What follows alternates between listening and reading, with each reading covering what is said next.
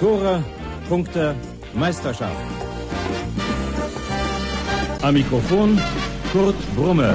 Erste FC Köln ist deutscher Fußballmeister 1978.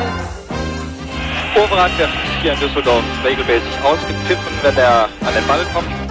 And now it's Muller to score goal number two. Oh, goodness me. Forest are in real trouble. Zunächst schon die großartige Parade von Schumacher hier gegen Rummenigge. Polster und Tor! 2 zu 1 für den FC Köln. Podolski, nein! Das glaube ich nicht! Der Mann, in dem dieses Kölner Herz schlägt.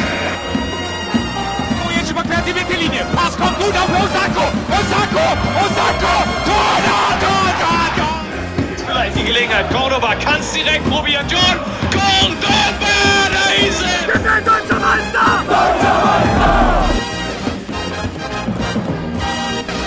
Bleib gesund. Deshalb hier ein Fan, ein Spiel, eine Begeisterung, die ein Leben hält.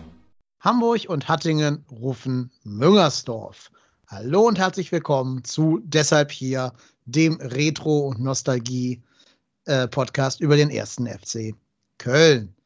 Wie immer an meiner Seite ist mein Co-Moderator Marco. Marco, grüß dich. Hi. Hi. Ähm, wir haben in der Pilotfolge ja schon darauf hingewiesen, dass wir beiden in diesem Format gar nicht so viel reden wollen, sondern uns eher so als interessierte Beobachter im Hintergrund halten. Trotzdem kommt heute ein Spiel dran, das wir beide noch in, Erinner in Erinnerung hatten. Und ich glaube, du hast es dir sogar noch mal in voller Länge gegeben heute. Ja, ja ich habe es mir äh, aufgrund äh, der Tatsache, dass es bei YouTube äh, die 120 Minuten voll drin sind, habe ich gedacht, komm, guckst es dir mal an. Und ich muss leider sagen, ich hatte das Fußballspiel besser in Erinnerung, als es dann tatsächlich war. Ähm, ja, einen etwas verklärten Blick hatte ich im Nachgang wohl auf die Partie. Ist ja auch schon ein paar Tage her. Genau, das haben wir im Vorgespräch gerade schon gemerkt, dass ich auch dazu geneigt habe, dieses Gespräch zu verklären. Aber unser heutiger Gast wird uns erklären, warum dieses Spiel keinesfalls ein Fußballfest gewesen ist, außerhalb der Tore jedenfalls. Und unser Gast heute ist von fc.com, Thomas Reinscheid. Thomas, grüß dich. Hallo zusammen. Hi. Hi, Grüße nach Köln Süd.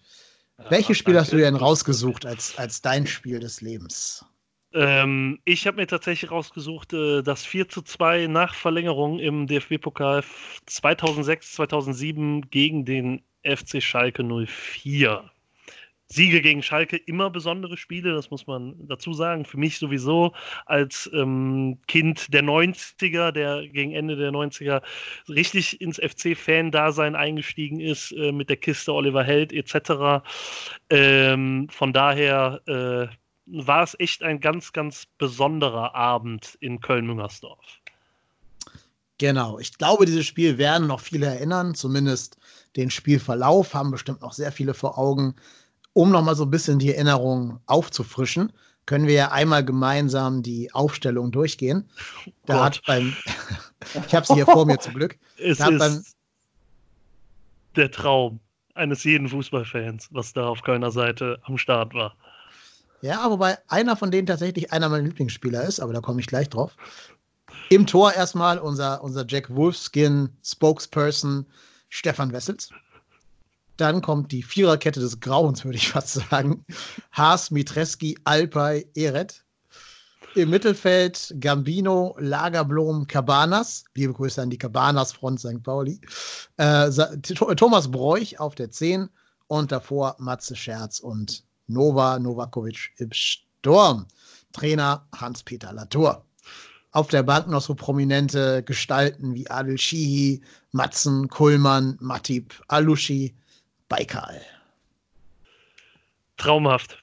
Es, ja. ist, es gruselt mich. Es, also ich ernsthaft, ich habe Gänsehaut und nicht aus positiver Sicht gerade. Was, was, ernsthaft, was, also ich glaube auch deswegen ist das eines meiner Lieblingsspiele oder mein Lieblingsspiel, was ich im Stadion zumindest erlebt habe, weil diese Mannschaft einfach wirklich grausam schlecht war.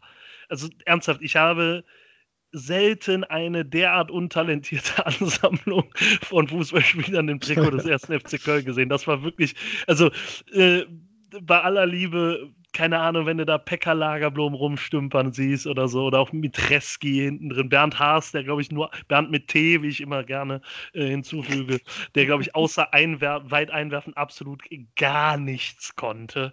Ähm, das ist echt wow. Wow, das ist harte, hartes Brot, würde ich sagen ich muss auch zugeben, als ich gerade die Viererkette gesehen habe, hat es mich auch ein bisschen geschaudert. Und wenn dann noch ein Eret gegen Kullmann ausgewechselt wurde am Ende, oi, oi, oi. Naja. Ja, aber der Wechsel Gambino-Matzen ist leider auch nicht, nicht, nicht, so wirklich geil. Also ich muss sagen, Peter Matzen spielt in der Geschichte für dieses Spiel tatsächlich bei mir eine Rolle, da werden wir später drauf kommen, aber es ist, es ist ein Traum. Es ist einfach Wahnsinn. Naja, und bei Schalke spielten doch ein paar Hochkaräter, zumindest Spieler, an die man sich erinnert. Rafinha, äh, Frank Rost im Tor, Kurani und Halil Altintop im Sturm, Hamid Altintop im Mittelfeld, Lincoln auf der 10. Also sind schon genug Spieler dabei, um sagen zu können, Schalke war wahrscheinlich der haushohe Favorit und der FC der Underdog. Aber wir hatten natürlich den Heimvorteil. Und da, Thomas, darfst du uns jetzt mal so ein bisschen erzählen, wie sich denn dieses Spiel für dich gestaltet hat. Ja, man muss, äh, du hast gesagt, haushoher Favorit, das war äh, klar der FC. Ich weiß nicht, ob das die Hörer wissen, hat ab und zu mal in der zweiten Bundesliga gespielt. Ähm, in dieser Saison auch, war kurz vorher abgestiegen ähm, und Schalke stand zu der Zeit, Zeitpunkt, glaube ich, punktgleich auf Tabellenplatz 2, meine ich. Ich könnte nochmal nachgucken. Ich meine, ja, zweiter. zweiter, genau mit Bremen punktgleich, nur schlechteres Torverhältnis. Also die waren eine Mannschaft, die, die oben mitspielte, die einen tollen Saisonstart hatte. Der FC eher weniger, das muss man dazu sagen. Äh, hat vor allen Dingen auswärts ähm, ordentliche Schwächen gezeigt, hat in Jena verloren, in Paderborn verloren, ähm, war am Wochenende zuvor, ich glaube den Freitagabend, wenn ich es richtig im Kopf habe, äh, in Unterhaching mit einem grausamen 0-0 rausgegangen, erstmals vom Ab äh, Aufstiegsplatz runtergekippt. Da hatte man schon so das Gefühl, die Mannschaft ist, glaube ich, gar nicht so gut, dass dieser direkte Wiederaufstieg ähm, ja, also wie, wie unter in Lottners Zeiten oder so einfach in trockenen Tüchern ist, wo man einfach das Gefühl hat, die sind zwar zu schlecht für die erste, aber für die zweite reicht es halt äh, mit ein bisschen Standfußball noch aus. Ähm, das war mit der Mannschaft definitiv nicht so, was sich dann ja auch im weiteren Verlauf der Saison sehr deutlich gezeigt hat, muss man ja auch dann äh, im Rückblick sagen. Aber es war so ein Gefühl, es war halt Flutlicht unter der Woche, Pokalspiel, der FC ist Außenseiter, aber zu Hause vor 50.000 Leuten, ähm, Schalke, immer hitziges Duell mit dem FC. Ähm, ja, also man hatte so schon vorher so ein bisschen das Gefühl, hier passiert was Besonderes. Also ich war mit vielen Freunden da, die sich aus, auf allen Wegen Karten organisiert hatten, weil echt der, der Run auf das Spiel relativ groß war.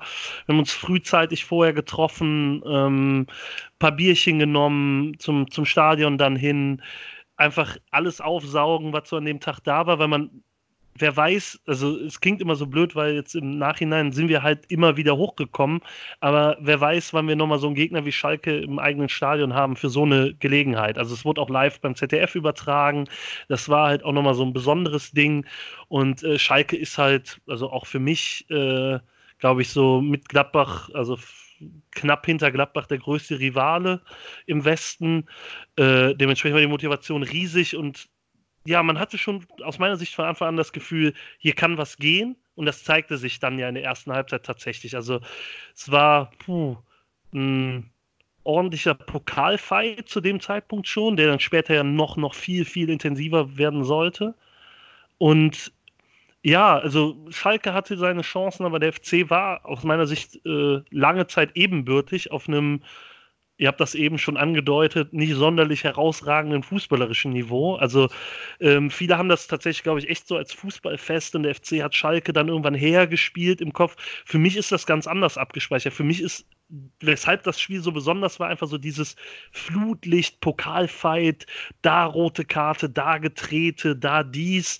Äh, ähm, mit Comebacks im Spiel, dann diese Verlängerung und ähm, die Emotionen, die da hochkochten, ähm, das ist so das, was das für mich so greifbar macht. Und dann gehst du halt mit einem Eigentor von Schalke in Führung vor der Südtribüne.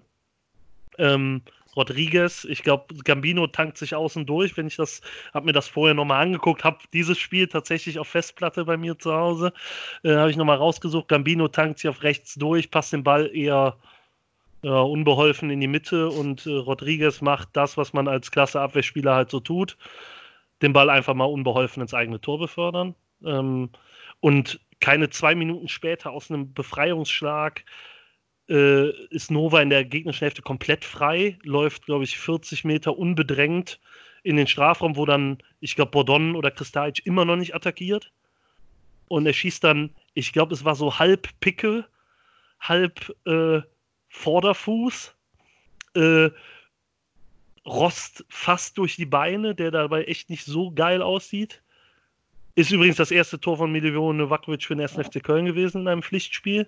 Ähm, darf man auch immer erwähnen. Äh, hatte bis dahin ja nicht so sonderlich viel Akzente setzen können. Und dann führst du halt 2-0 zur Pause. Und ähm, da stand das ganze Stadion Kopf. Also ich glaube, in meiner Erinnerung, wenn ich so die letzten, dann jetzt ja 15 Jahre sei, oder fast 15 Jahre seit dieses Spiel gespielt wurde, mir durchdenke, ich glaube, ich habe das Stadion selten lauter erlebt als bei diesem 2-0 weil da sich echt alles so, ey, wir haben eine scheiß Saison gespielt vorher, Podolski ist weg, Helm ist schwer verletzt, du kommst nicht richtig gut in die Saison rein, irgendwie alles ist scheiße oder alles ist nicht so sonderlich geil gerade.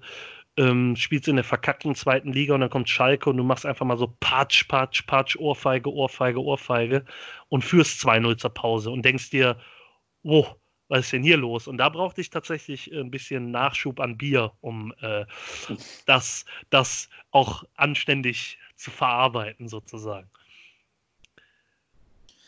Ganz spannend finde ich, wenn man bei Schalke mal auf die Bank guckt. Die erzählt auch so ein paar Geschichten, finde ich. Ne? Auf, auf der Bank von Schalke saß damals schon vor 14 Jahren Manuel Neuer. Und die haben in der 106. Minute noch Mesut Özil eingewechselt. Und deren Trainer galt damals als heißer Scheiß. Jetzt dürfen alle Hörer sich mal fragen, wer war 2006 oder 2007 Schalke-Trainer? Ja, Mirko Slomka, der damals noch als der Richard Gere des äh, deutschen Fußballs galt. Hat er uns denn, hat er uns denn dann ausgecoacht in der zweiten Halbzeit, Thomas? Nee, nicht so wirklich, aber bei Manuel Neuer fällt mir noch ein, dass der eigentlich zu dieser Saison schon zum ersten FC Köln wechseln sollte. Der darf sich nämlich bei Christopher Heimeroth bedanken, dass seine Karriere nicht den Bach runtergegangen ist, wie jede Karriere zu der Zeit in Köln, der dann von, der damals von Schalke nach Gladbach gewechselt ist und Neuer hat dann keine Freigabe bekommen. Ähm, dementsprechend, dass er in Köln auf der Bank sitzen durfte äh, für Schalke und dann später seinen Durchbruch feierte, da bei S04, äh, hat auch ein bisschen was mit Christopher Heimroth und Borussia Mönchengladbach zu tun. Äh, nee, also eigentlich ausgecoacht gar nicht so wirklich. Wir haben uns mehr oder minder in klassischer 1. FC Köln-Manier selber ins Knie geschossen. Also es war halt, wer sich das 2-1 nochmal anguckt, äh, also wie gesagt, das, wie du schon gesagt hast, das Spiel gibt es ja bei YouTube. Also wie dilettantisch Fabrice da über den Ball säbelt, das ist schon, das ist schon, also das, im Rückblick echt wow. Also wirklich, das ist richtig mies und er sieht dann später ja nochmal schlecht aus. Dementsprechend ist das so, so ein bisschen, ja, äh, okay. Dann macht dann Peter Löwenkranz, äh, ehemalige, glaube ich, äh, Glasgow Rangers-Legende, äh, das 2-1 für Schalke. Auch so ein Name, der auf Schalke gar nicht gezündet hat. Ähm, und dann entwickelt sich eigentlich genau das, was der FC haben wollte, was auch, was auch schon in der ersten Halbzeit so ein bisschen so war, aber mit Publikum im Rücken, mit der Atmosphäre, ist zum hitzigen Spiel werden lassen, weil wir sind der unterlegene Verein gewesen, die unterlegene Mannschaft, die sowohl fußballerisch, individuell als auch taktisch insgesamt vermutlich nicht mal ansatzweise an Schalke heranreichen konnte zu der Zeit. Du hast die Namen ja eben genannt. Also die, Vierer, die Dreierkette oder Viererkette hinten war Rodriguez, Rafinha, Kristalic, Bordon. Also das ist, das war schon für Bundesliga-Verhältnisse relativ stabil und ähm, dann hast du natürlich so ein bisschen so die Hoffnung, du kannst vielleicht noch einen Konter setzen oder äh, sowas, aber darauf hat sich der FC gar nicht so sehr verlassen. Und dann kommt halt äh, die rote Karte gegen Baramovic, wo Cabanas den ordentlich aus den Schuhen tritt. Und zum Glück äh, brennen bei Baramovic dann die, die Sicherungen durch. gibt dann Rot wegen der Tätigkeit gegen ihn. Und du denkst jetzt, ah geil, zehn Mann, oh Gott, der erste FC Köln ist ja wieder da. Wir kennen das Spielchen ja. Ich kann mich, glaube ich, ich glaube, das Spiel war auch schon ich weiß gar nicht, ob das davor war oder ob das dann später noch kam gegen Kaiserslautern, wo wir selbst mit zwei Mann Überzahl äh, es noch geschafft haben, eine 2-0-Führung zu verdaddeln und selber zwei Mann vom Platz zu fliegen, äh, fliegen zu bekommen. Äh, ja, also man hatte dann so ein bisschen den Eindruck, Schalke ist jetzt nochmal aufgewacht, weil sie halt gemerkt haben, ey, du musst hier heute dagegen halten, sonst wird das nichts. Ja, und dann kriegst du halt so ein, so ein Standardgegentor der Art, wo du dir einfach nur an die Rübe packst. Der Freistoß aus dem Halbfeld, ich glaube 40, 50 Meter vom eigenen Tor, säge dann zweiten Pfosten, wo Fabrice Erd einfach irgendwie völlig vergessen hat, dass er einen Gegenspieler haben könnte. Und äh, Rodriguez macht das, was er in der ersten Halbzeit auch schon gemacht hat, aus kurzer Distanz einfach mal den Ball ins Tor. Ähm, und dann geht es in die Verlängerung. Also, und selbst da in der Schlussphase wurde es noch mega hitzig. Also, ich kann mich noch erinnern, ich glaube, Frank Rost war noch kurz zum Platzverweis, weil ich meine, der eingewechselte Adecihi gegen ihn einen Schritt zu spät gekommen ist und dann gab es eine, Tä also hätte man auch gerade rot geben können wegen einer Tätigkeit gegen Rost. Das war dann einfach, das war so das Pokalding, was ich liebe. Da hat einer den anderen einfach nur weggetreten und ja, keine Ahnung, da denkst du dir auch nur so, wow, ja, hier, also Schalke, wenn er gewinnt, dann tut es auf jeden Fall ordentlich weh. Ja, dann geht es in die Verlängerung. Ne? Dann hast du, hast du eigentlich so immer das Gefühl, auch wenn du in, Unter, in Überzahl bist, also Schalke in Unterzahl, dass du, dass du kräft, kräftemäßig das so ein bisschen nachlässt. Ne? Also, Ahnung, Cabanas im Mittelfeld war dann so immer mal wieder einen Schritt zu spät. Lagerblom auch, der wirklich viel weggelaufen ist, aber der halt fußballerisch eine absolute Katastrophe war und wo halt wirklich nun es nur noch über den Kampf ging und dann hast du, ich glaube, sogar die einzig gute Kombination im ganzen Spiel. Dann kriegt Cabanas den Ball vom 16er, legt den in den Lauf von Bräuch, der abschließt, drei Schalker springen da rein. Ich glaube, Rost plus zwei Verteidiger und Bräuch macht den und du denkst ja einfach so, das war mit dem letzten Tropfen im Tank noch so in der Aktion. Und das war, da, da, da war das Stadion dann einfach wieder komplett. Das war, also vorher hat es so ein bisschen Schockstarre auch. Ich glaube, so ähnlich wie es im Pokalspiel gegen Schalke war jetzt vor einem Jahr, oder halt den Elver kurz vor Schluss kriegst. Ähm, aber dann hast du halt wirklich nochmal das Stadion komplett, also ich glaube, so eskaliert ist das Stadion lange nicht mehr oder auch lange danach nicht mehr, wie bei dem Tor. Ja, und dann denkst du dir halt so, oh, okay. Ja, und dann hast du wirklich angetrieben von einem, aus meiner Sicht, Weltklasse Thomas Bräuch in dem Spiel. Also ich neige selten dazu, jemanden so in den Himmel zu loben, aber Bräuch war in dem Spiel einfach, ich glaube, das war sein bestes, das beste Spiel seiner Karriere insgesamt. Besser habe ich den, also beim FC war er definitiv in keinem Spiel besser als da. Ähm, aber auch bei den anderen Vereinen, das war gefühlt einfach war der überall, der hat die im Alleingang weggespielt und dann das, das entscheidende Ding von Chi ist halt auch sein, sein Pass, sein Dribbling vorher, zieht dann, also gegen nicht mehr ganz so wehrbereite oder abwehrbereite Schalker durchs Zentrum, passt auf Chi raus, der dann erschreckend kalt bleibt für sein Alter. Ich weiß nicht, wie alt war er damals? 18? Viel älter dürfte er ja nicht gewesen sein. Ne? Ja. Ähm, ja, einfach, keine Ahnung, tunnelt dann, ich glaube, oder und dem äh, sich entgegenspringenden Geisteskranken Frank Rost spielt den einfach darunter her. Ja, war 8, 18 zu der Zeit. Das ist halt, ja, und dann gab es echt kein Halten mehr. Und das war dann die letzten Minuten, hat man bei Schalke gemerkt, dass in Unterzahl die Kraft ausgeht und dass dann halt, wow, ja, dass der FC das über die Runden bringt. Und das war so ein, so ein Moment, wo, wo jeder im Stadion das Gefühl hatte, hey, also egal wie scheiße es ist, sowas kriegen wir noch hin. Und wenn wir sowas hinkriegen, dann wird auch alles wieder gut werden, was es nicht wurde. Aber für den einen Moment hat man tatsächlich dran geglaubt, wow, der FC Köln ist wieder da. Und äh, dass die Jungs kicken können und dass das in der zweiten Liga vielleicht auch wieder werden wird und, und äh, so. Und äh, das war halt, äh, also ich glaube, dass tatsächlich emotional das so unfassbar bedeutend war in dem Moment. Zwei Monate später oder einen Monat später oder 18 Tage später, keine Ahnung wann, ich glaube, der Tour wurde gegen Aue entlassen, ne? das dürfte dann drei Spieltage später gewesen sein. Da war das dann alles wieder vergessen, weil du in Koblenz verloren hast, zu Hause gegen Aue verloren hast. Aber für diesen einen verfickten Moment, als Adichie da diese Bude macht, hatte ich das Gefühl, dass sich vielleicht bei diesem ersten FC Köln nochmal alles zum Guten wenden kann.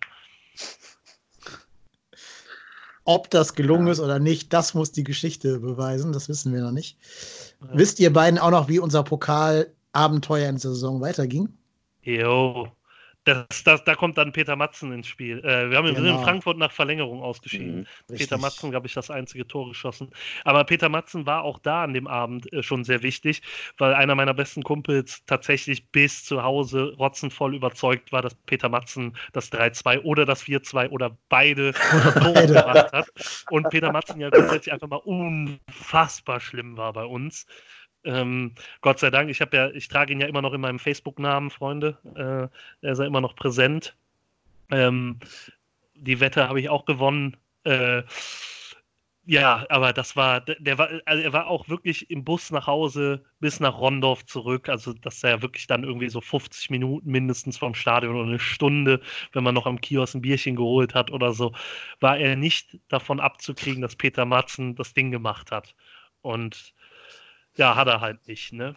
Also war, glaube ich, auch an keiner gefährlichen Szene überhaupt nur beteiligt. Also ich musste gerade, ich weiß das auch nur deswegen, dass er gespielt hat, aus den reinen Spielszenen heraus. Hätte ich eher gesagt, hätte ich auch nicht mal gewusst, dass Peter Matzen in der Saison überhaupt beim FC war. Aber ja, hat auch nur ein gutes Spiel für den Verein gemacht. Hat sage und schreibe auch nur ein Tor für uns gemacht, ne? Ja, ich glaube, das war, müsste in dem Spiel gegen Braunschweig gewinnen. Nee, so, ach ja, doch. Hat er nicht, hat er nicht auch im, gegen Braunschweig getroffen? In der Liga? Ich weiß es gerade nicht. Kann aber auch sein, dass er da auf der 10 gespielt hat und zwei Dinger vorgelegt hat. Sicher bin ich mir da nicht. Aber ich meine, wir hätten mal irgendwie freitags abends oder so gegen Braunschweig 4-1, 5-1 gewonnen in der Saison. Und da war, das war das einzig gute Spiel, das er gemacht hat. Für uns. Das weiß ich noch. Aber das ja, war auch ein ganz ganz schlimmer Einkauf. Ja. Bisschen, bisschen Trivia-Quiz. Wer war damals Eintracht-Trainer, als wir dann ausgeschieden sind? Ach du liebes Lies. Äh, Friedhelm Funkel? Ja, richtig. Ja, richtig, richtig. Ja. Der Friedhelm. Der, Frisch gebackener der, Rentner und alles Kommentierer, aber damals noch im aktiven Geschäft. Genau. Also er hat also offensichtlich eine Torvorlage gegeben gegen ja, Braunschweig. Ja. ja. Und dann war es tatsächlich im Pokal sein, sein einziges Tor. Ist das schön. Wenn wir hier schon so retro sind, ne, wollt ihr mal eine witzige Friedhelm Funkel-Story hören? Immer ja, her los. Also Friedhelm Funkel ähm, hat ähm, immer im gleichen äh, Urlaubsort wie wir Urlaub gemacht haben, im gleichen Hotel. Und das war so ein Hotel, wo du halt auch irgendwie so Sportaktivitäten machen konntest. Und Friedhelm Funkel und sein Bruder haben da Urlaub gemacht und äh, auch äh, fußballaffine Leute werden ihn auch noch kennen, Reinhard Saftig. Mhm. Und ähm, Reinhard Saftig, also mit der, mit der Tochter von Reinhard Saftig war ich auf einer Schule, kannte ihn in Anführungsstrichen daher ein wenig. Und äh, die haben dann halt in, bei so einem Fußballturnier da mitgemacht. Und ähm, ich war zu dem Zeitpunkt so 14, 15, da war nämlich Friedhelm Funkel gerade Trainer bei der Eintracht und hatte für, für die Angestellten da immer so Eintracht-Trikots mitge mitgenommen. Und ähm, ja, dann haben wir irgendwie in so einer äh, Jugendtruppe da gespielt und ähm, dann hieß es dann, ja, okay, hier die Jugendlichen dürfen auch eine Mannschaft machen. Und bei dem Turnier hieß es eigentlich eher nicht am Boden tackeln und bloß nicht faulen. Und ähm, ich bin jetzt nicht so der allerbeste Fußballer. Ne? Und ähm, viele haben immer so gesagt, so der Marco, der macht so den Libero, da macht der am wenigsten kaputt. Und ähm, das habe ich dann in dem auch so gedacht habe, äh, auch da ein bisschen mitgekickt und dann irgendwann kam halt Friedhelm Funkel und hat mich beim ersten Mal richtig doof alt aussehen lassen. Und dann auf der Tribüne kam dann schon so, uh, uh, uh.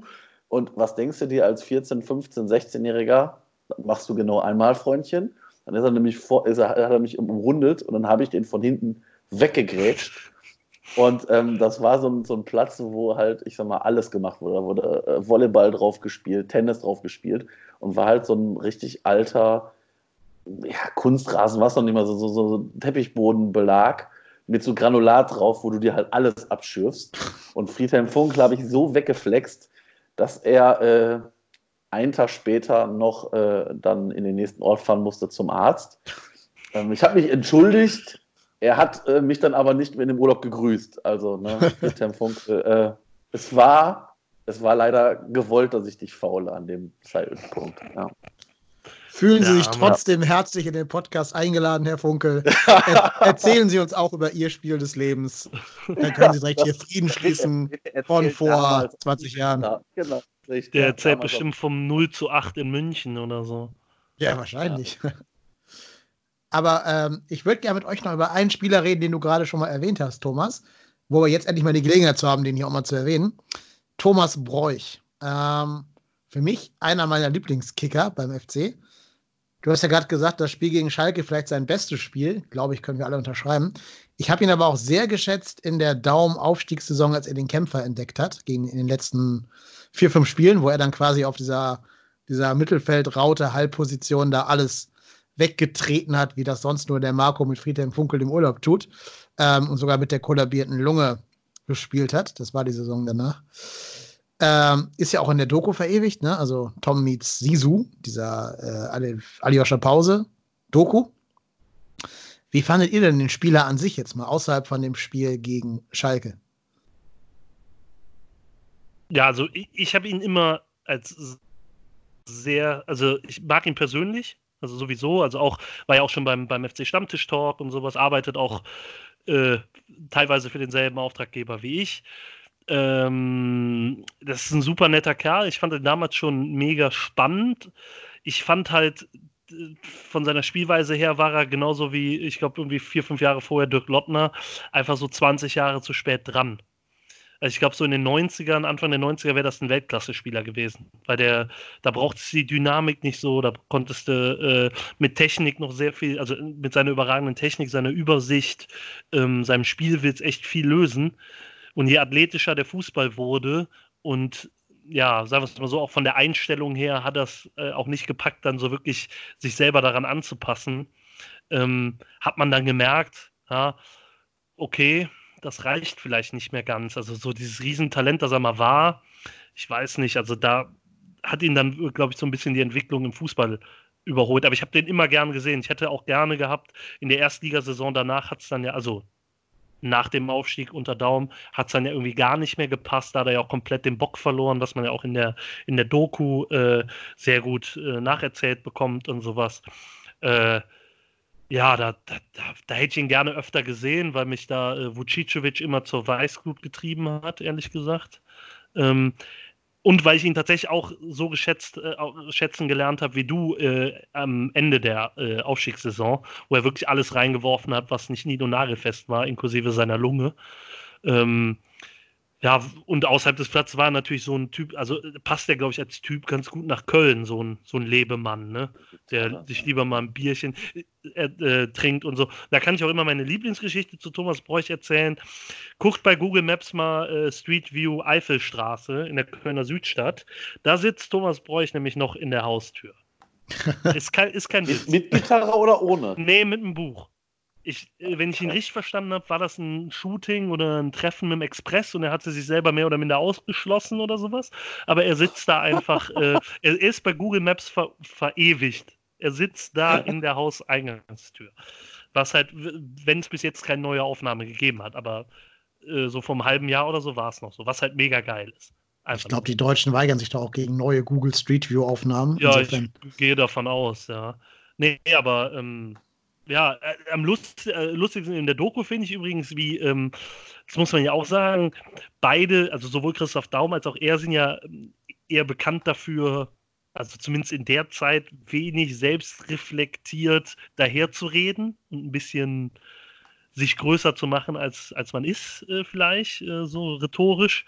Ich fand, fand diesen Zusammenschnitt mega geil, wie erst Daumen sagt, wie geil man sich versteht und auf einer Wellenlänge und mit ihm kann er auch über Sachen reden, wie äh, die nicht mit Fußball zu tun haben und dann wird Thomas Bräuch eingeblendet, der sagt, ich habe seit drei Monaten mit dem kein Wort mehr geredet, keine Ahnung, was der von mir hält, äh, ist, mir, ist mir aber auch egal und so, wo du einfach so merkst, so die beiden Typen, ich glaube, er hat sich auch in irgendeinem Interview jetzt letztens nochmal, er gesagt, natürlich ist das, war er damals ein absoluter Dumm Dummkopf und er hat Christoph Daum viel zu verdanken und sowas, ne? Und hat da viel mitgenommen. Und aber, aber so damals in diesem Video, der Zusammenschnitt ist halt einfach so mega geil. Weil du halt siehst, Christoph Daum ist halt jemand, der sich gerne aufplustert. Also wenn du halt die Geschichte mit Robert Enke kennst, wenn du, wenn du jetzt auch, dass der ähm, das, das Angebot der Bayern an seinen Sohn ausgeplaudert hat im Sommer, so ein bisschen im, im, im Rampenlicht stehen, im Spotlight und sich immer ein bisschen äh, größer machen, als man ist. Und dann hast du diesen, ja, doch möchte gern Intellektuellen, wie er auch selber sagt, Thomas Bräuch da sitzen, der sich halt auch so mega geil findet in der Zeit in seiner Rolle.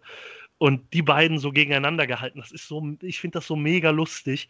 Das ist einfach, das ist so typisch Fußball, wo halt jeder denkt, er ist die große Nummer und alle machen Fehler, nur man selber nicht und keine Ahnung, ist mir im Grunde genommen aber auch egal, soll er halt machen, wenn nicht, dann läuft halt anders und keine Ahnung was. Und das so nebeneinander geschnitten ist halt echt, echt mal sehr amüsant. Hm. Ich habe ihn gerade gefunden. Thomas Bräuch, Eifelstraße. Ich verrate die Hausnummer nicht, um den Hörer das Vergnügen nicht zu nehmen, ihn selber zu finden. Super geil. Sitzt da wirklich mit, mit, einem Buch, einer Wasserflasche und seinem Rucksack auf dem Boden in so einem grünen T-Shirt. Ja, ja, genial. Mega, mega gut einfach nur. Mega ist gut. einfach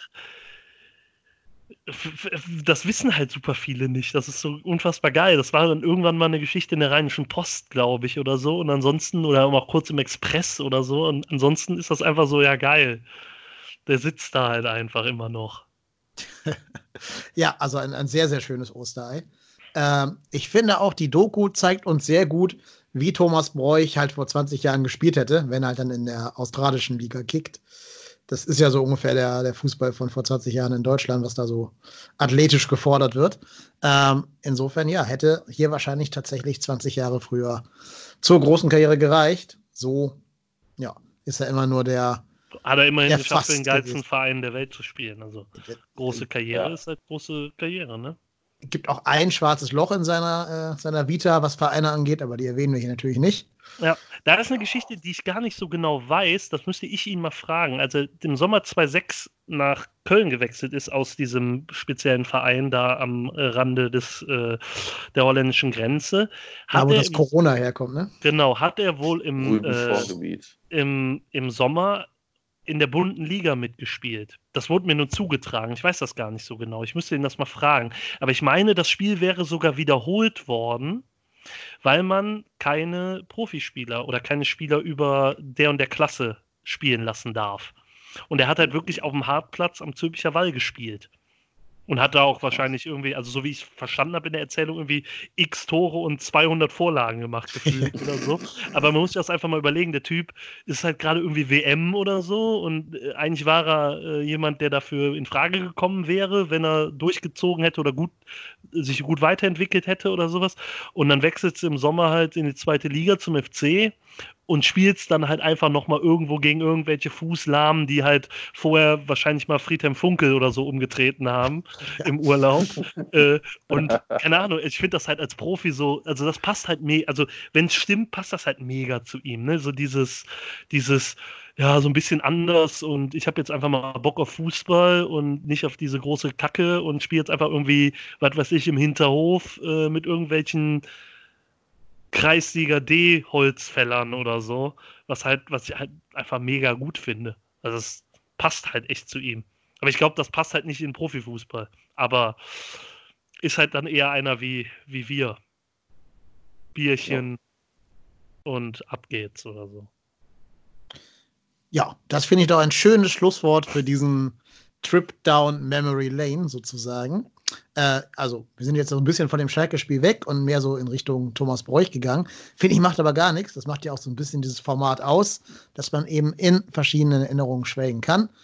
Ähm, liebe Hörerinnen und Hörer, macht euch mal den Spaß. Sucht mal auf Google Street View in der Alpestraße in Köln nach Thomas Bräuch. Es wird euch freuen, ihn, ihn dann gefunden zu haben. Es ist so ein bisschen wie Ostereisuche, die ja erst in drei, vier Wochen anstehen würde. Ja, und ansonsten, Thomas, vielen Dank, dass du heute da warst und dein Spiel des Lebens mit uns geteilt hast. Immer hast gerne. du noch irgendwelche Schlussbemerkungen zu dem Spiel? Nö, einfach nur Scheiß Schalke wahrscheinlich. Ja, ne? Scheiß Schalke. ja. Gut, das unterschreiben wir alle ungesehen. Ja, in dem Sinne. Marco, du bist der Robotennis. Ich bin Kai Lennep. Und aus dem Grund sind wir deshalb hier. Tschö. Tschüss. Tschö. Das war eine weitere Folge Deshalb hier, dem Mini-Format des Trotzdem hier Podcasts. Wir nehmen diese Minifolgen auf, um Leute zu unterstützen, die das im Moment brauchen. Nicht nur durch Audio-Content, sondern auch durch Spenden. Daher gehen alle Spenden, die wir im März und April erhalten, ohne Abzüge an die Tafeln Köln. Wie ihr spenden könnt, erfahrt ihr unter spenden.trotzdemhier.de.